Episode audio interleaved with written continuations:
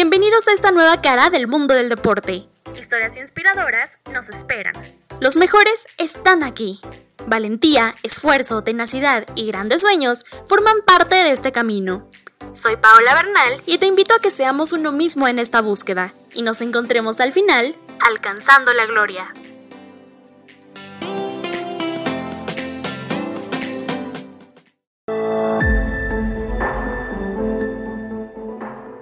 ¿Qué tal amigos? ¿Cómo están? Les saluda Paola Bernal y les doy la bienvenida a un capítulo más de Alcanzando la Gloria. El día de hoy hablaremos de un atleta que se antepuso a las dificultades de comenzar en el deporte a una edad avanzada.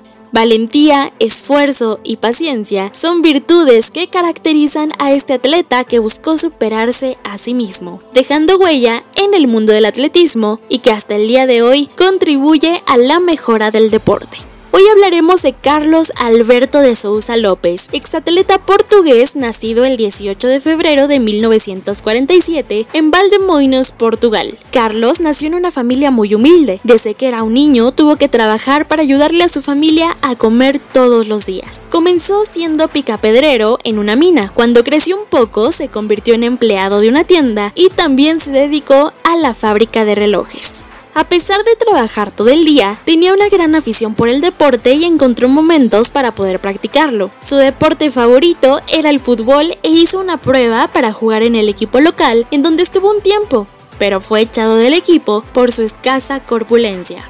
Después de ser rechazado y por casualidad, descubrió un día que estaba corriendo con los niños de su pueblo que tenía condiciones innatas para las carreras de larga distancia. Así que comenzó a entrenar y cuando tenía 16 años, en 1966, inició su carrera atlética cuando participó en el Campeonato de Portugal de Cross Country en categoría junior, quedando en tercer lugar en esa ocasión.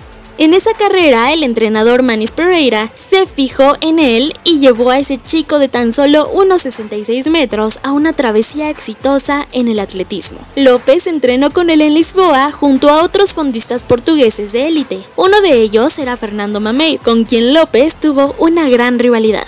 Un año después fue el mejor portugués en el campeonato mundial, un récord destacable por ser de sus primeros intentos en el mundo del atletismo y también porque aún no cumplía la mayoría de edad.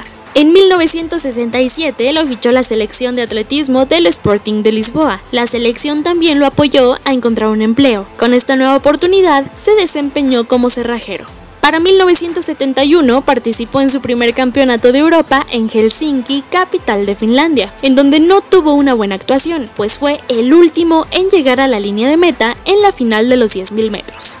Al año siguiente, en los Juegos Olímpicos de Múnich, ni siquiera logró clasificarse para la final de 10.000 metros. En los años siguientes, la situación no mejoró ni un poquito para López, pues en sus actuaciones, los resultados que obtuvo no eran nada favorecedores, tanto para su récord personal como para el récord de Portugal. Acumuló también una serie de lesiones que le impidieron continuar su progresión. En 1975 logró conseguir una beca del gobierno. Esta beca le permitió dedicarse a entrenar íntegramente. Pasaron los meses y con la práctica fue mejorando su técnica, de modo que en 1976 logró su primer éxito, pues se proclamó ganador del Campeonato Mundial de Campo a través disputado en Chepstow. Consagrado como atleta, era la gran esperanza portuguesa para los Juegos Olímpicos de Montreal de 1976. Era tanta la esperanza puesta en él que se convirtió en el abanderado del equipo olímpico portugués.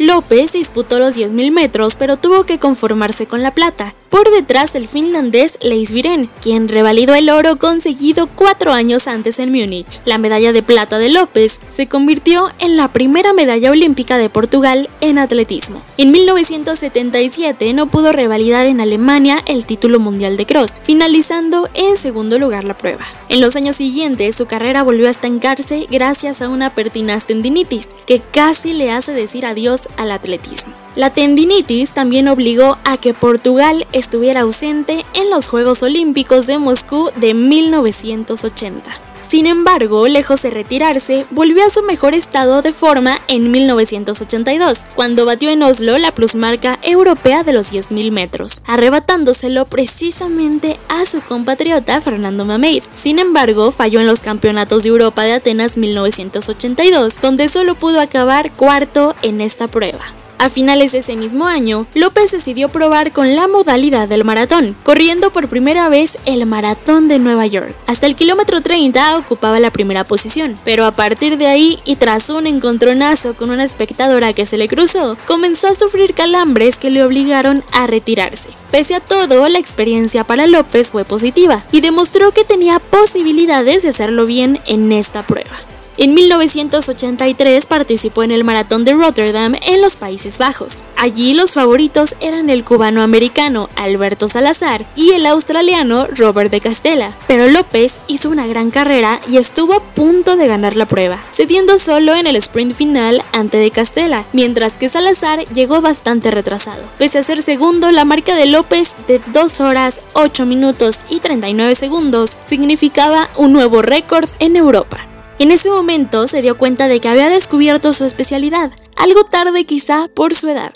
En el verano decidió participar nuevamente en los 10.000 metros del Mundial de Helsinki 1983, prueba en la que acabó en una discreta sexta posición. En el invierno de ese mismo año ganó por segunda vez el Campeonato Mundial de Cross en Nueva Jersey. El 12 de julio del 84 en Estocolmo ayudó a su compatriota Fernando Mameid a batir el récord mundial de los 10.000 metros, en una prueba en la que Mameid hizo 27 minutos 13 segundos con 81 milésimas, mientras que López acabó segundo con 27 minutos 17 segundos y 48 milésimas, la mejor marca de su vida en esta prueba. López tuvo el mejor año en su vida como atleta, pues llegaron los Juegos Olímpicos de Los Ángeles de 1984, en los que estuvo a punto de no participar, puesto que una semana antes fue atropellado por un coche mientras entrenaba. De manera milagrosa, salió ileso.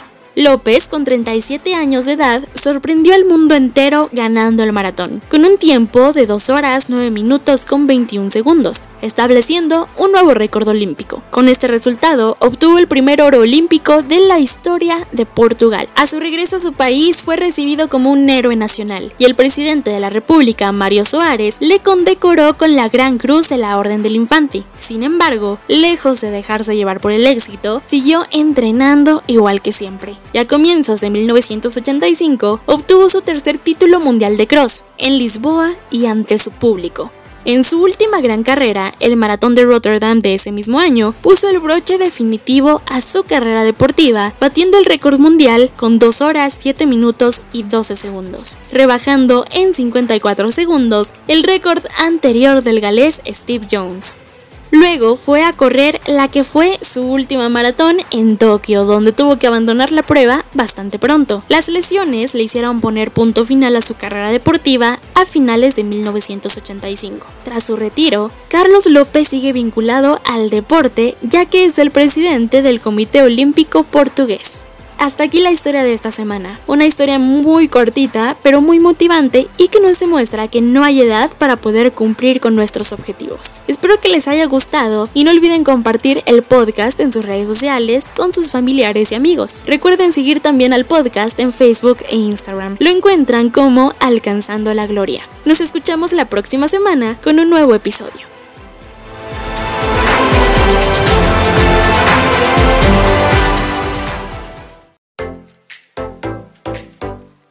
Gracias por acompañarme en este episodio. No olvides seguir nuestras redes sociales para seguir descubriendo conmigo historias inspiradoras del mundo del deporte. Yo soy Paola Bernal y esto fue Alcanzando la Gloria.